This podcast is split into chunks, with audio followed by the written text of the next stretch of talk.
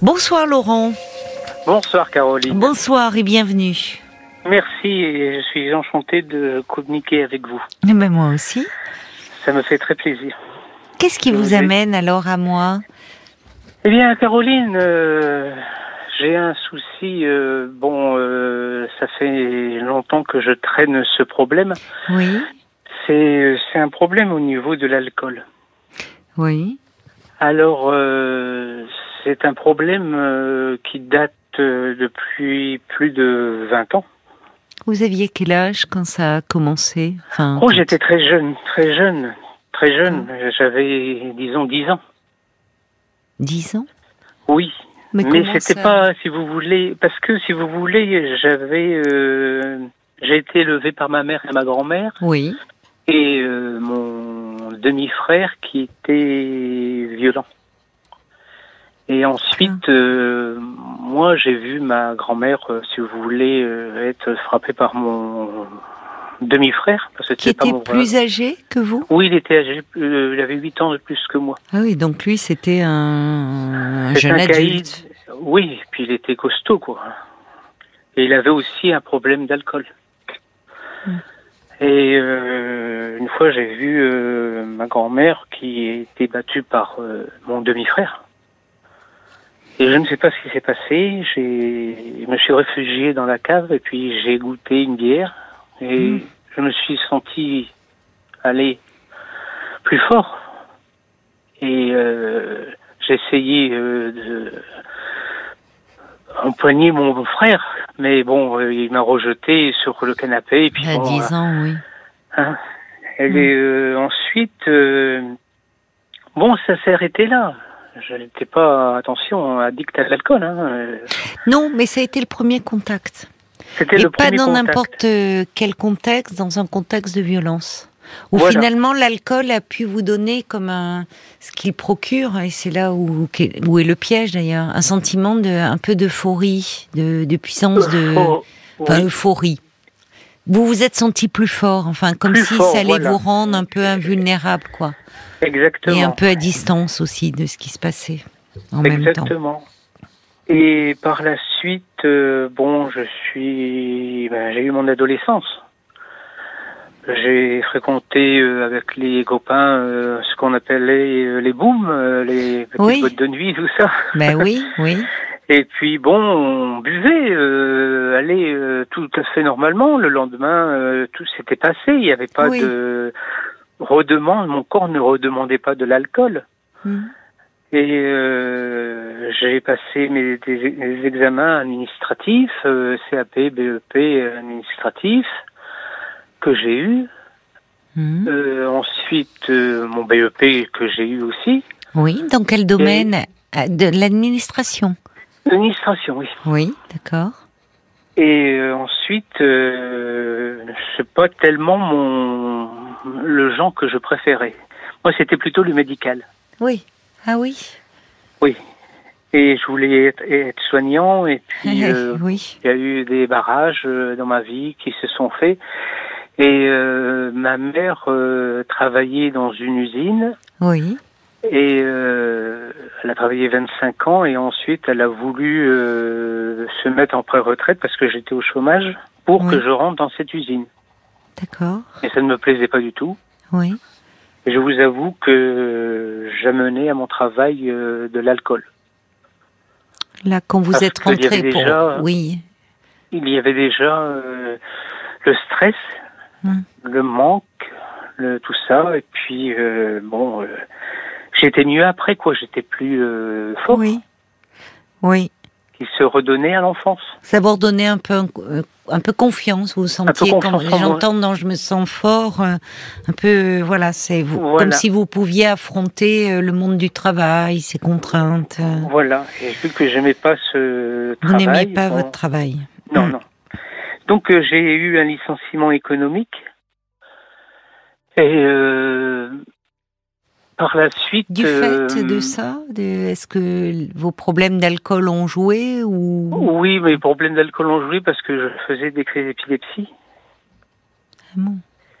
Et Lié, puis, vous euh, pensez à l'alcool ou vous en aviez déjà Ah auparavant? Ouais, à l'enfance, j'en avais déjà fait des crises D'accord, d'épilepsie. oui, mais ça n'aide Ah. pas. Oui.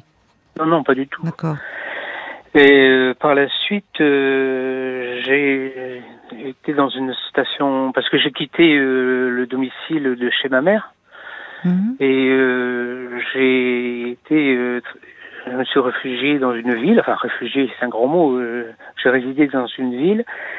Et là, euh, dans cette ville, j'ai travaillé en restauration, j'ai Oui. travaillé dans un lycée hôtelier, j'ai travaillé dans un golf. euh, tout ça me plaisait. Hein, euh, Oui, j'imagine. Mais le, du coup, on a le, le contact avec l'alcool est plus aisé, est plus aisé aussi dans ces milieux-là.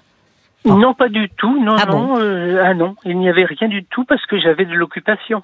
Ah Et d'accord. c'était euh, cette occupation m'occupait. euh, Oui. J'aimais ce que je Bah, c'est bien alors. Et donc là, vous vous, vous épanouissiez dans ce dans cet environnement? Comment?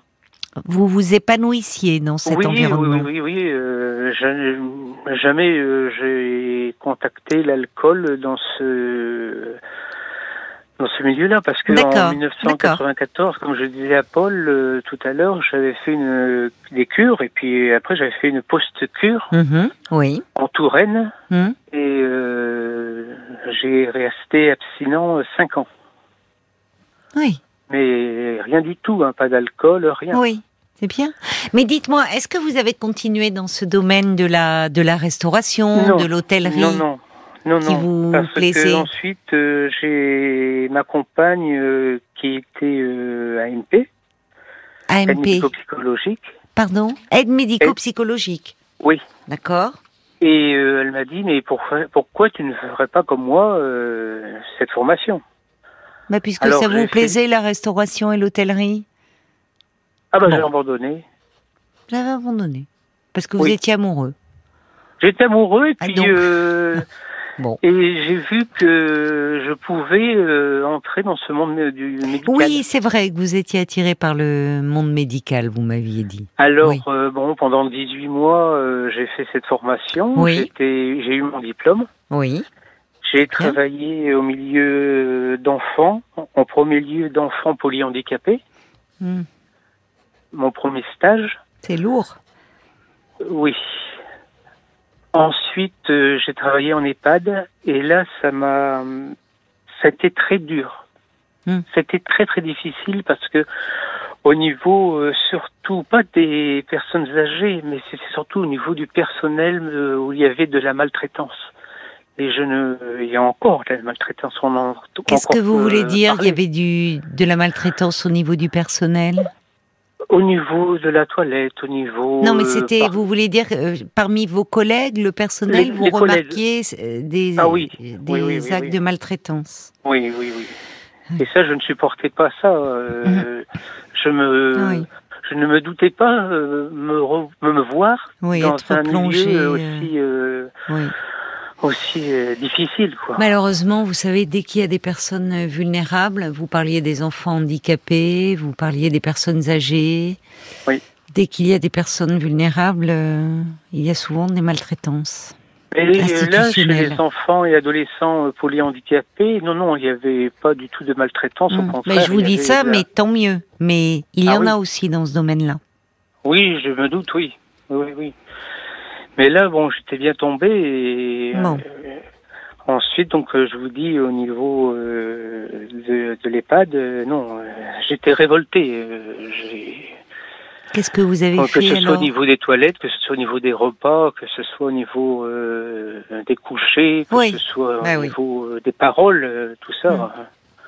Qu'est-ce que vous avez fait? Vous avez quitté cette ou Non, non, non, non, j'ai dû continuer. dû encore euh, six mois. Euh, dans, euh, oui, six mois dans cette EHPAD. D'accord. Et aujourd'hui alors, vous travaillez dans quel domaine? Suis aujourd'hui, hélas, je suis en invalidité parce que comme je le disais à Paul, j'ai un problème visuel Ah, d'accord, je ne savais assez pas. grave. J'ai les nerfs optiques, les deux nerfs optiques atrophiés. Ah bon, mais depuis, mais de, de- c'est- enfin, ça s'est développé euh, au fil du temps, cette Au fil du temps, oui. Au fil Ah du temps. oui, donc vous avez perdu. euh, Oui, vous ne pouvez plus travailler. Non, je ne peux plus Vous travailler. avez quel euh, âge aujourd'hui, Laurent? 54 ans. 54 ans.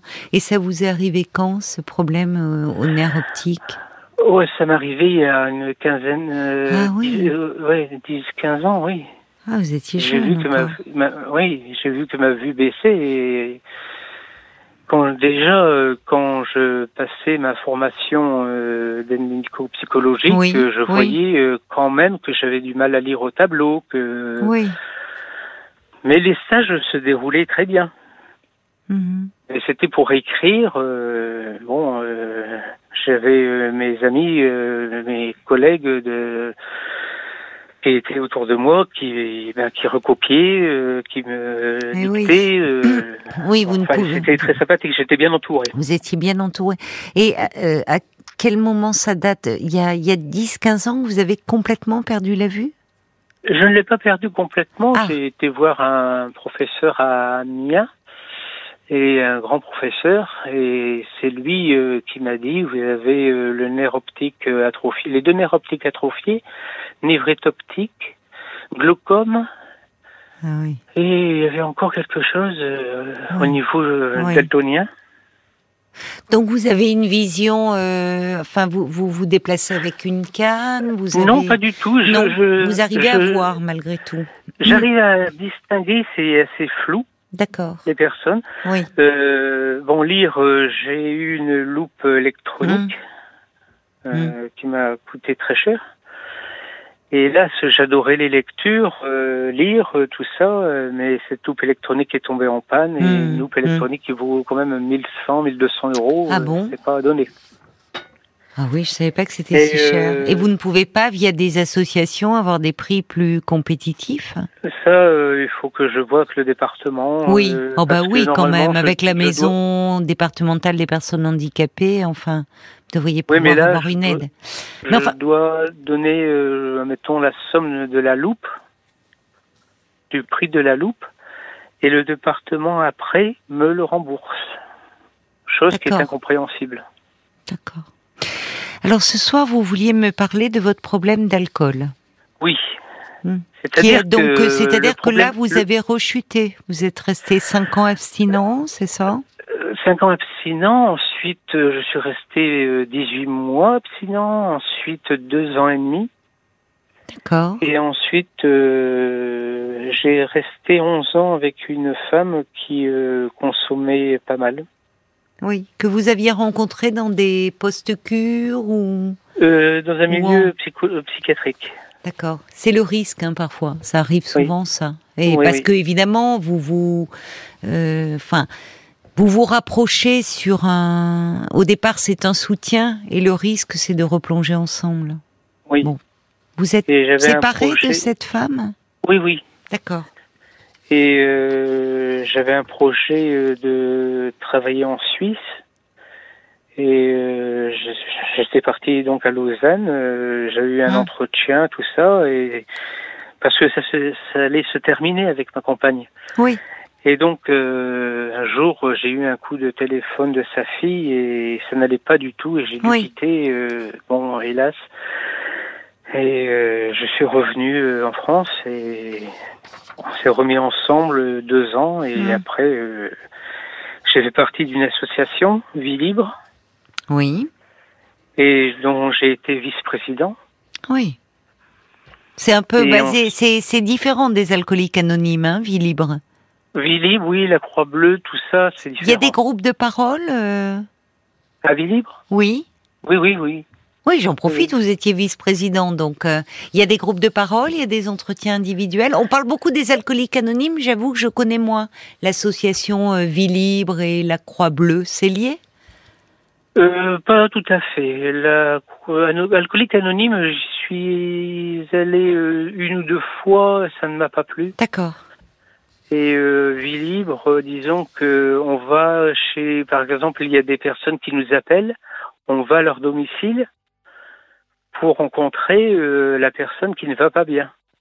D'accord. Et alors aujourd'hui, c'est vous qui euh, vous sentez pas bien, nouveau, fragile, sur le point de rechuter, ou Ben peut-être oh. déjà ayant rechuté? Oh, il y a eu beaucoup de rechutes. euh, Oui. il y a eu beaucoup de rechutes. euh, Avant la je- guérison complète, enfin avant l'abstinence, plutôt que parler de guérison, il y a beaucoup de rechutes, vous savez. Tous les y médecins de- addictologues vous le disent. Je pense qu'il n'y a, pas de- il y a pas de guérison au niveau de l'alcool. Oui, oui, c'est pour ça que je me suis reprise, d'ailleurs. Ah vous oui. avez raison.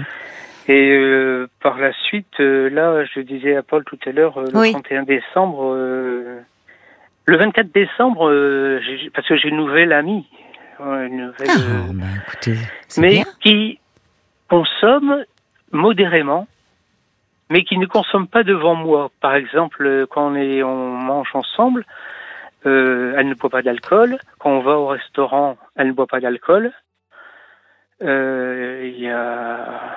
Elle fait attention à moi parce que j'ai fait beaucoup, beaucoup. Elle m'a ramassé à la petite cuillère, si vous Oui, voulez. mais elle, elle, est-ce qu'elle-même a un, un parcours euh, comme ça d'addiction avec l'alcool ou pas? Un peu.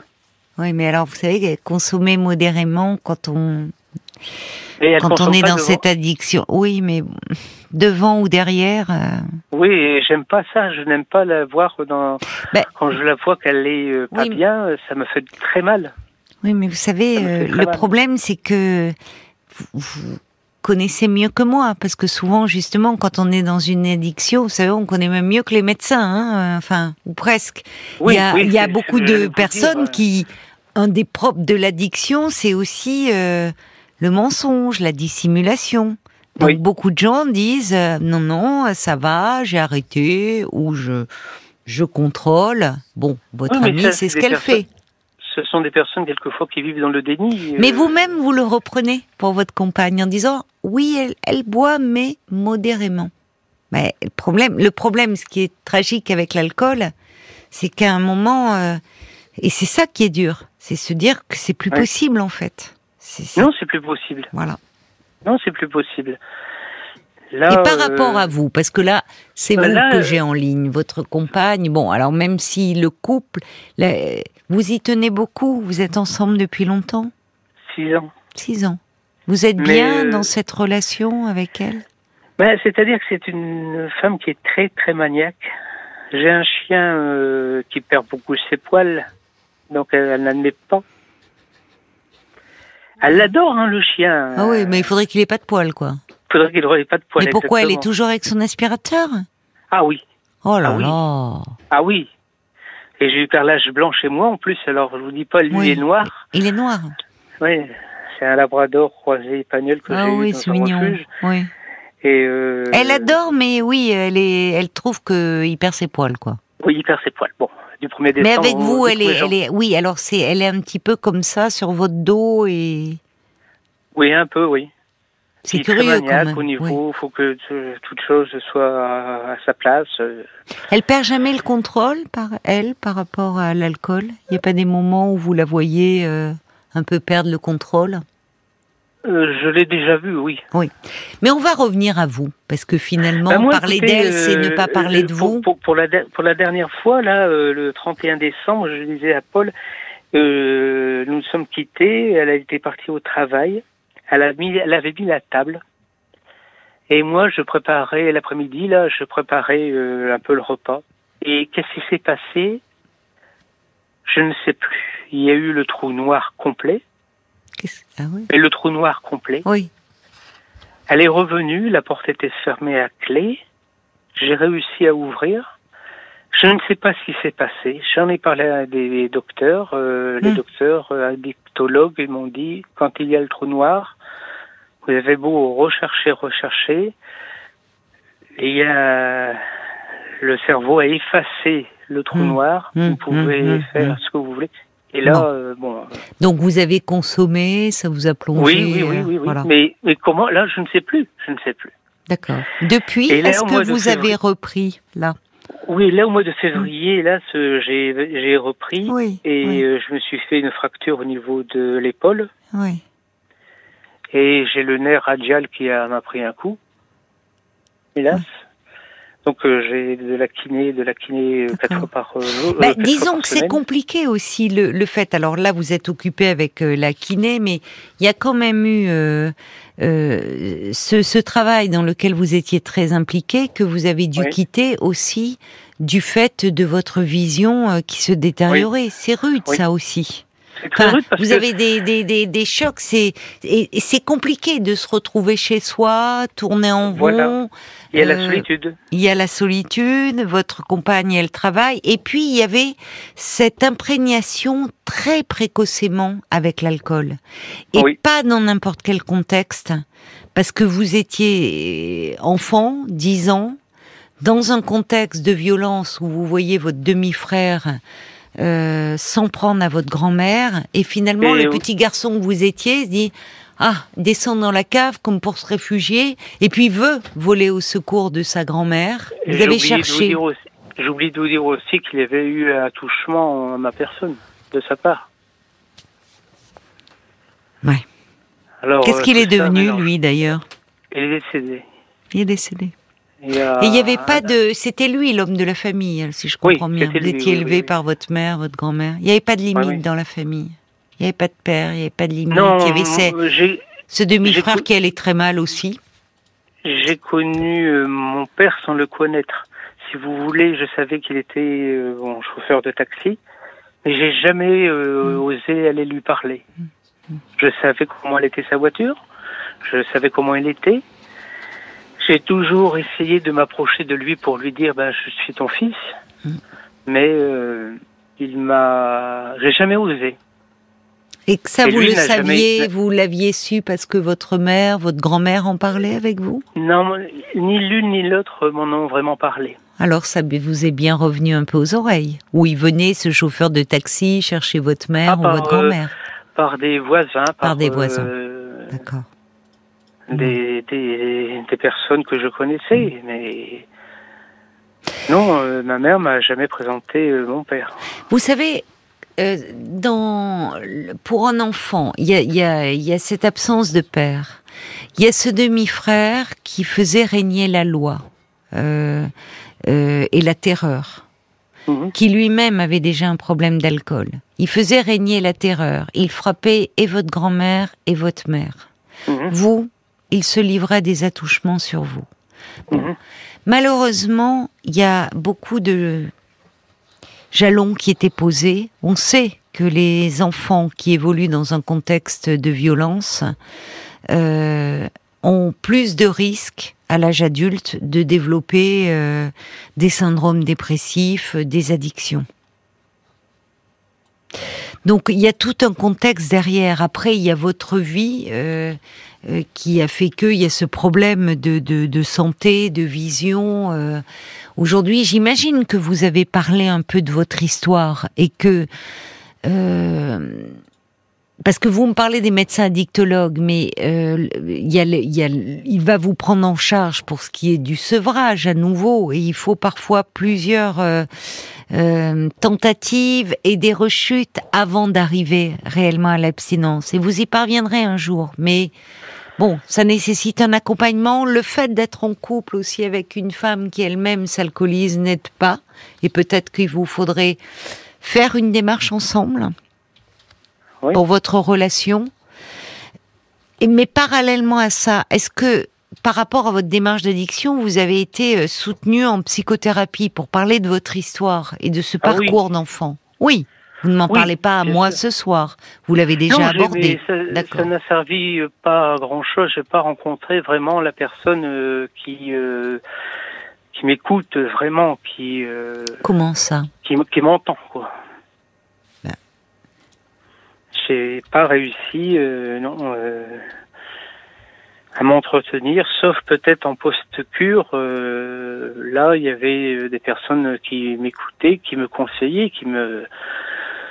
Mais euh, Parce que l'alcool, c'est le symptôme. L'alcool, euh, on voit bien hein, avec votre témoignage, on s'alcoolise pas par vice ou par. euh, c'est c'est toujours l'expression d'une souffrance oui, je sais très sur bien. laquelle on n'arrive pas à mettre des mots. Et où parfois ça peut, parce qu'on a vu un parent répondre aux difficultés de la vie en, à travers l'alcool, qui malheureusement a ce pouvoir au départ de, de mettre à distance, de faire qu'on se sent plus fort, pour reprendre votre expression, de, Oui. euh, vous, Et, et puis finalement, euh, on sait aussi que pour des enfants qui ont été précocement exposés à l'alcool, ils ont euh, un plus gros risque de devenir dépendants. Lorsqu'à nouveau, ils vont euh, consommer comme tout un chacun, le cerveau aussi a enregistré ce, ce, ce plaisir-là et finalement euh, va, ré- va réagir plus vite. Donc, si vous voulez, moi, dans ce que j'entends, il y a, il y a cette prise en charge qu'il est important de refaire sans vous décourager et sans vous en prendre à vous-même auprès d'un médecin dictologue. Et, et tout le parcours que vous connaissez. Mais il y a aussi toute cette enfance derrière qui pèse. C'est-à-dire que l'alcool, il vient, euh, il vient, je vous dis, la valeur de symptôme, mais mais c'est la souffrance qu'il y a derrière, euh, à laquelle il faut répondre, finalement, Oui, qu'il faut oui. entendre et qu'il faut euh, soulager. Vous voyez, il y a, y, a, il y a Joseph d'ailleurs qui envoie un petit message qui dit ce qui vous est arrivé à 10 ans, c'est comme un mythe fondateur. Vous avez voulu défendre quelqu'un, vous avez voulu défendre votre grand-mère. Ne rejouez pas ce traumatisme. Votre voix est peut-être ailleurs.